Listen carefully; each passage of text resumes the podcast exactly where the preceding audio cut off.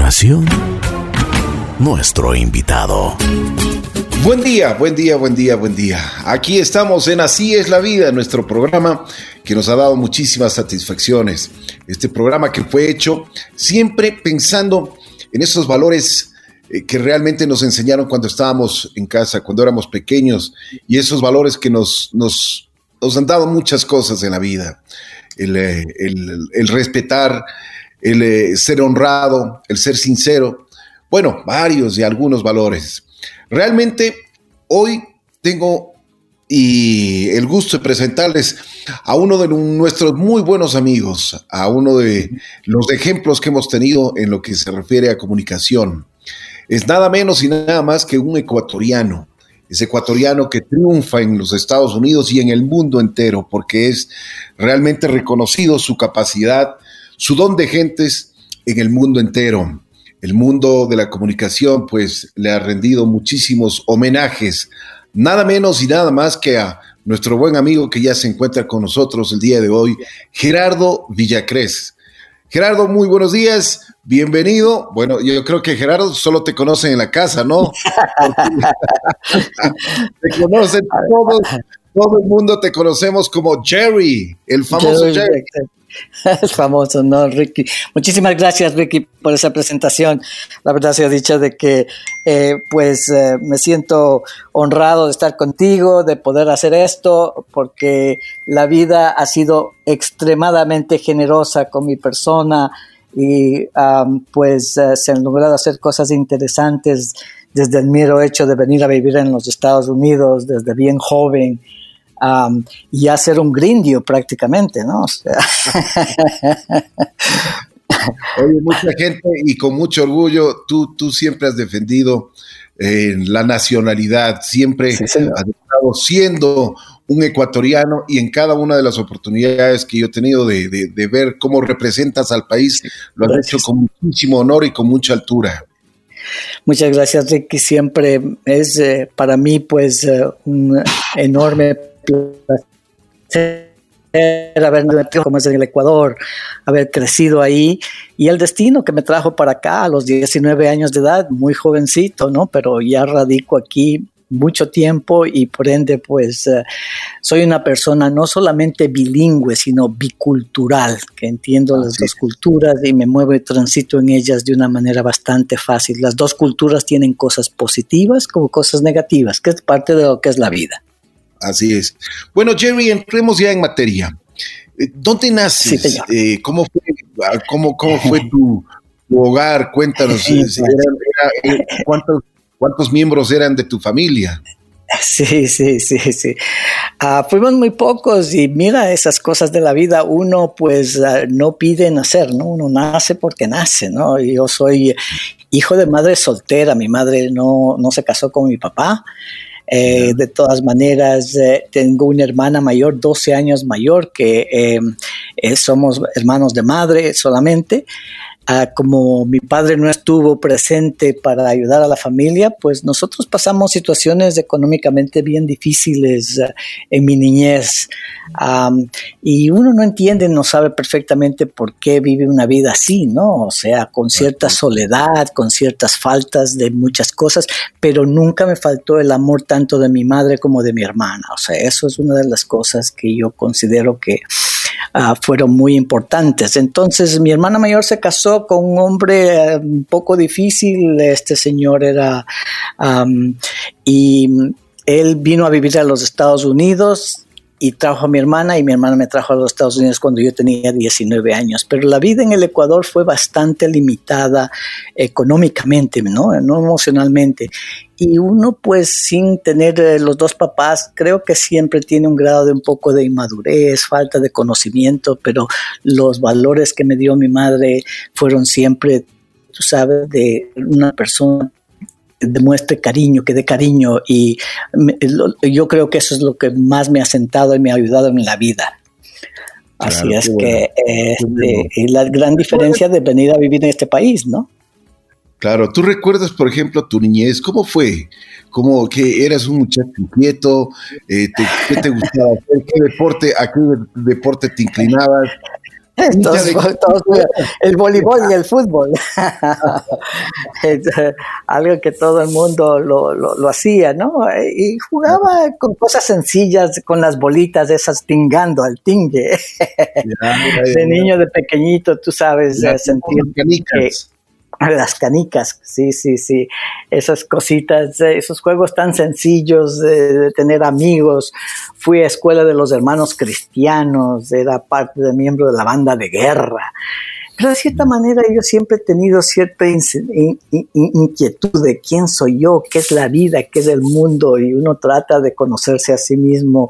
Y bueno, he sido un chico relativamente inquieto, además que me gustaba, era buscavidas, o sea, yo hacía cometas y las salía a vender en el verano, me iba a conseguir los sixes primero y, y vendía eso y buscaba de alguna manera hacerme mis centavitos. También trabajé entregando unas, una revista que se llamaba Para su hogar. Y, sabes, eh, eh, uno nunca me dejé como digamos aplastar de, por la situación en la que yo vivía con medios relativamente pues marginales, ¿no? Así es que eh, tuve buenos amigos, me gustaba ir al cine, me encantaba ir al cine, jugar a eh, con, con, mis amigos. Eh, y una de las cosas que sí te puedo decir que creo que me han ayudado enormemente en mi vida es que yo no he sido un tipo bebedor, o sea, no me gustó los tragos. Y eso creo que dentro de lo que ha sido la vida, que ha sido muy positiva, me ha ayudado enormemente porque de alguna manera nunca me llamó la atención eso de sentirme borracho y de no estar consciente de quién soy yo. Así es que, eh, porque esas cosas se las aprende desde pequeño, ve a los amigos haciendo eso y uno también quiere hacerlo. Y culturalmente es, ah, sí, anoche fue tan bueno, me pegué una gran borrachera, cuando en realidad perder el conocimiento y ser una persona diferente, pues no es nada bueno para mi concepto. Así es. De acuerdo. Y Jerry, y Dime una cosa, ya cuando fuiste adolescente, ¿cuáles eran tus inclinaciones? ¿Qué es lo que te gustaba hacer? ¿A dónde? Porque, ¿qué es lo que, con, qué ya comenzabas a ya despertar eh, la inclinación de la comunicación? Bueno, un par, de, par de cosas. Primero, las chicas, pues la inspiración de las muchachas, qué gusto de verlas. Otra cosa es que me encantaba la música y me encantaba la música americana. De alguna manera, pues eh, este, en esa época, cuando en el Ecuador, los Platters, que eran eh, eh, este, Paul. Uh, uh, Polanca, unas cantantes que y, yo escuchaba la música y no, en realidad fue una, un apego muy grande que siguió cuando llegué a este país en 1964 y que los Beatles explotaban aquí y los Rolling Stones y Bob Dylan. Y te puedo decir una cosa, que al escuchar esas músicas de estos artistas tan increíbles, porque Bob Dylan recibió el Premio Nobel de la Literatura hace un par de años, yo creo que he integrado mucho en mi vida personal parte de esas filosofías que tú escuchas en las letras, ciertas cosas que son tan interesantes y que te dicen tantas realidades de la vida, como los Beatles que decían, all you need is love, todo lo que necesitas es amor, que es algo que verdaderamente creo firmemente que en la vida un amor sano es indispensable para todos los seres humanos. Así es que... sin duda. Después, o sea, ¿cuál es, qué es lo que te motivó a ir a los Estados Unidos? Es edad a los 19 años. ¿Qué es lo que, cuál fue la reacción de tu madre cuando, cuando salía del Ecuador? Porque es un muchachito y, además que ibas a los Estados Unidos simplemente, o sea, como si aventura, o sea, no tenías no tenías una base, no tenías un contrato, no tenías absolutamente nada. nada. ¿Cómo fueron? una de las cosas que, como tú mismo dices, en la parte económica tenías muchas limitaciones, pero, o sea, ¿qué es lo que, por qué no pudiste hacer en Ecuador? ¿Qué pasó? ¿Por qué te, por qué fuiste a los Estados Unidos? Sí, sí, sí. Bueno, ah, prácticamente yo ah, veía a esa edad joven de que los Estados Unidos me ofrecía mayores eh, oportunidades para echar adelante, para buscar trabajo, para tener cierta estabilidad. Y uh, esa fue la razón principal por la cual uh, pues vine a este país y, yo cuando salí del Ecuador dije prácticamente este eh, no creo que vuelva a mi país eh, porque eh, económicamente este país ofrece muchas más oportunidades y claro, es no solamente de trabajo, sino también de estudio, porque cuando llegué a los Estados Unidos, pues después de haber eh, ya me sentido un poquito más eh, cómodo con el inglés, fui a la escuela a los dos años de estar aquí, a la escuela de ingeniería. Y eh, en esa época, estando haciendo mis estudios entonces, eh, después de un par de años y, de que me sentía confortable con el idioma inglés, entré a estudiar ingeniería electrónica. Eh, estando cerca de graduarme, porque estudié como un par de años, conocí a la que es mi esposa, una quiteña que vino a vivir en el 1968 aquí en los Estados Unidos, o sea que nos conocemos más de 50 años y estamos casados, vamos a estar casados 49 años con ella. Susanita. Pero, Susanita, sí señor, mi esposa. Eh, trabajando en, en, la industria aeroespacial, pues yo no me sentía cómodo de que hacíamos unos equipos para destrucción masiva y regresé a estudiar en la universidad, fui a estudiar negocios y me gradué de la Universidad de Rutgers en el 1972 la compañía CBS vino a entrevistar en, la universidad y me dieron una oferta de trabajo para ingresar a trabajar con CBS, que ahora es Sony, ¿no? que tiene un conglomerado muy grande. La compañía en esa época tenían publicaciones de libros, eran dueños de los Yankees. Eh, y claro, los discos CBS, que la música tan famosa, yo nunca esperé del gusto que tenía de la música ir a trabajar para una compañía que era la que producía todas estas cosas tan maravillosas, ¿no? Últimamente ahí ah, he hecho muchísimos y diferentes trabajos. Primero entré como auditor interno, doméstico, después de internacional. Viajaba mucho por América Latina, España. Ah, y últimamente, pues... Ah, llegué a, hacer administración de la producción de video música, los videos que hacían para MTV en los 80, en esa época tan interesante. He tenido la fortuna de estar cerca de los uh, famosos artistas, inclusive conocí a Gloria Emilio Estefan antes de que sean tan famosos como son ahora. O sea, ellos habían comenzado primero a trabajar en la área latina y después pasaron al área americana, que es donde que se hicieron pues muy ricos. Y últimamente y sé que, tú sabes, todas estas cosas son experiencias que a uno le, le, llenan. Llegué, después pasé a, a, trabajar en una estación de radio en español, en una cadena de radio en español que CBS hizo, donde que se hacían los juegos de béisbol y de fútbol americano en español. Ah, cuando fui a hacer ese trabajo ya fue muy interesante porque ya había trabajado para la CBS como unos 12 años hasta llegar a ese. Entonces yo dije, qué bueno que voy a usar mi habilidad bilingüe para um, hacer estas cosas como era en español. Bueno, pues perdona, que te corte, Jerry. Em, eh, y, en esto quiero que sea específico. Tú, cuando tú entraste a, primero, primero una cosa, y de lo que estaba leyendo de, de, de, tu hoja de vida, ¿qué significa el planeta para ti?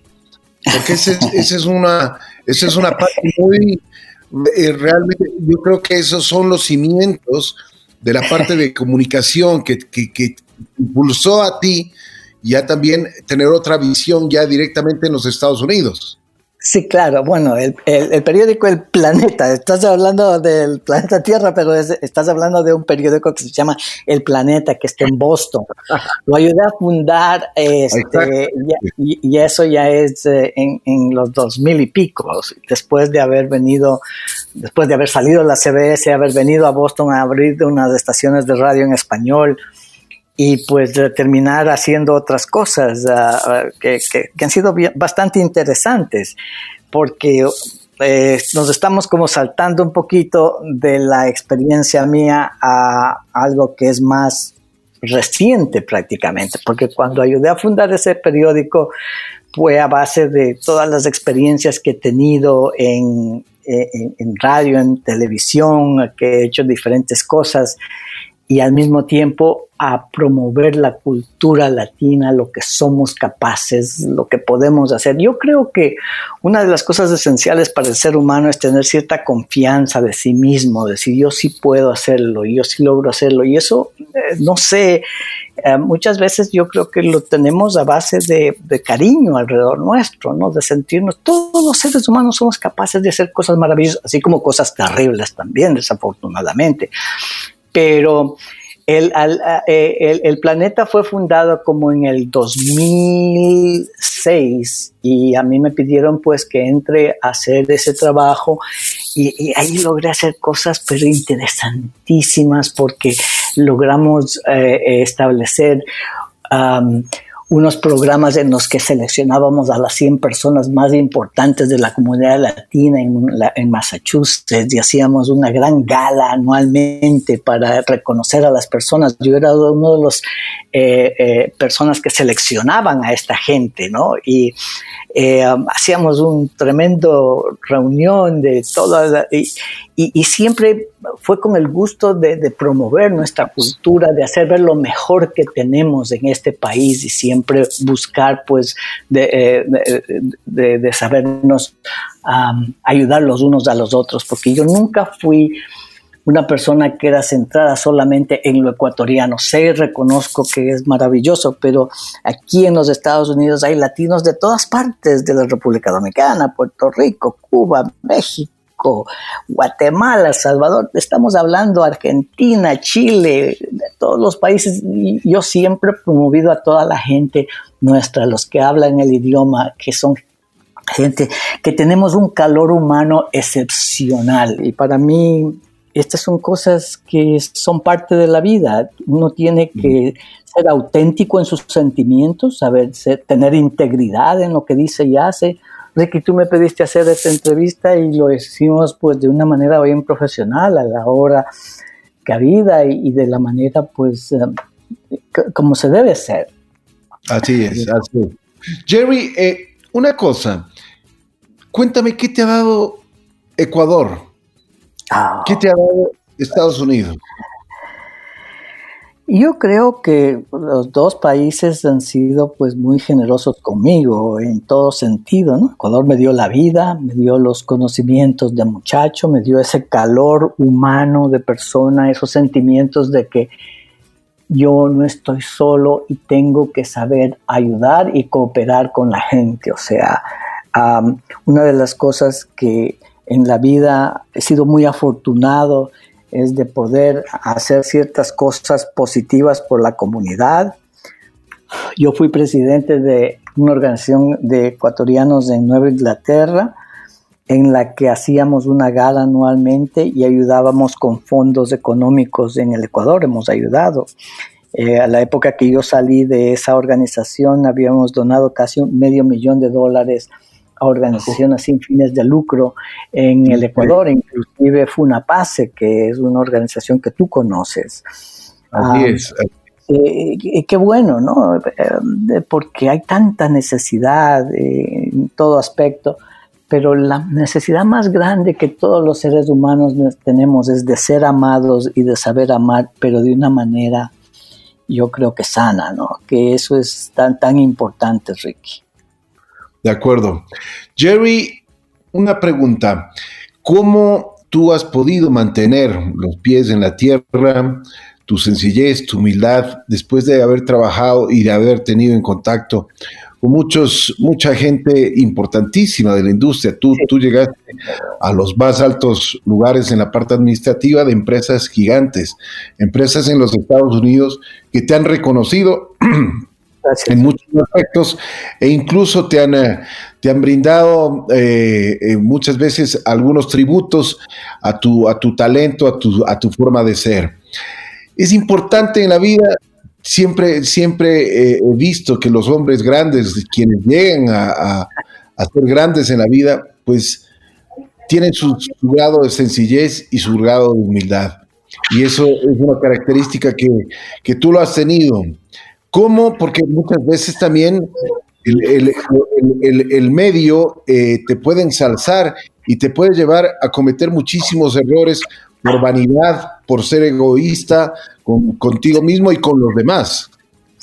Sí, gracias Ricky por uh, la pregunta. La verdad sea dicha de que en las entrevistas que yo hice a las personas eh, en Nueva York después de haber perdido el trabajo me di cuenta de que la gente más inteligente, la gente que más da ver a la gente más sencilla.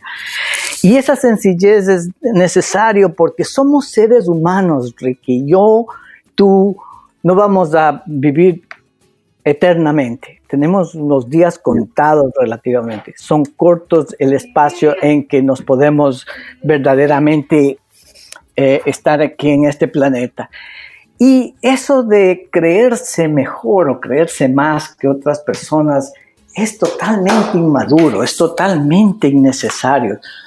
Mira, en este momento con la pandemia que tenemos, todos estamos iguales de necesitar de estar tranquilos en nuestras casas, de meditar, de ver, de leer, de hacer cosas en las que pues definitivamente nos damos cuenta, hay una una equidad de la vida para todos nosotros, de que nadie es superior y que me voy a, salir de aquí y voy a poder hacer lo que me da la gana, porque no, todos tenemos limitaciones de muchos aspectos como también tenemos cosas muy positivas. Y cuando uno entiende y da la vida y se da cuenta de las cosas, yo no soy mejor que nadie, Ricky, pero tampoco soy menos que nadie.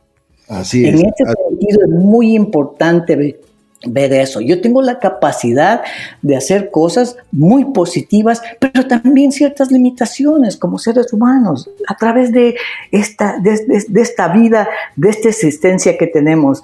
Ricky, por 50 mil generaciones el ser humano vivió como un animalito prácticamente. Hace 500 generaciones atrás que se inventó agricultura empezamos a quedarnos en las casas y todo eso. Y ha habido tantos cambios y tantas cosas que conocemos que son tan diferentes. Antes creíamos que la Tierra era simplemente, no era redonda, que el Sol, que, eh, que, el Sol iba alrededor de la Tierra. Hemos, hemos cambiado de conocimientos, de que somos, y al mismo tiempo yo considero que Muchas de las cosas que yo creo que son realidad en este momento quizás no las son. Y uno tiene que saber ajustar, saber entender, pero al menos tenemos que tener la humildad de que yo no soy un superhombre. Yo voy a vivir solamente por, una, por un periodo eh, que, que, es excepcional de estar vivo, de tener la oportunidad de dar amor a los nietos que tenemos ahora, que son una preciosura, de compartir la vida con seres que uno verdaderamente quiere y estima y los que se identifica, porque dentro de la amistad, dentro de todo eso, lo que debe existir es una ética de que uno es, es auténtico, de que uno dice las cosas como son. Yo no tengo que exagerarlas, que quizás tengan malos entendidos de ciertas cosas, pero en el fondo yo sé lo importante que es de saber tener una buena amistad, de saber cultivarla, de saber quererla y respetarla. Otra cosa que cuando tienes amigos tú los respetas como son y los quieres y no tienes que cambiarles y hacerles igual que tú. Todos somos diferentes. Uno tiene que tener el grado de entendimiento, de dar espacio para que la gente pues piense de otra manera que no es igual a la de uno, pero respetar eso. Y si es que es algo que les está haciendo daño, quizás hablarles y decirles, mira, esto es lo que yo creo, pero tú no le puedes hacer a nadie igual que tú, Rick. Todos somos diferentes y en ese respeto es lo que yo creo que es importante. Así es, Jerry. Jerry, ¿qué te falta hacer? Has hecho mucho ya.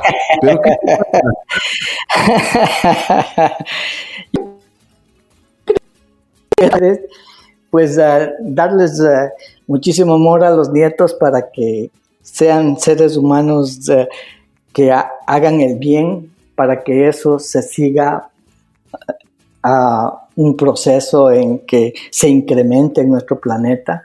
Me da muchísimo recelo de lo que estamos haciendo al medio ambiente.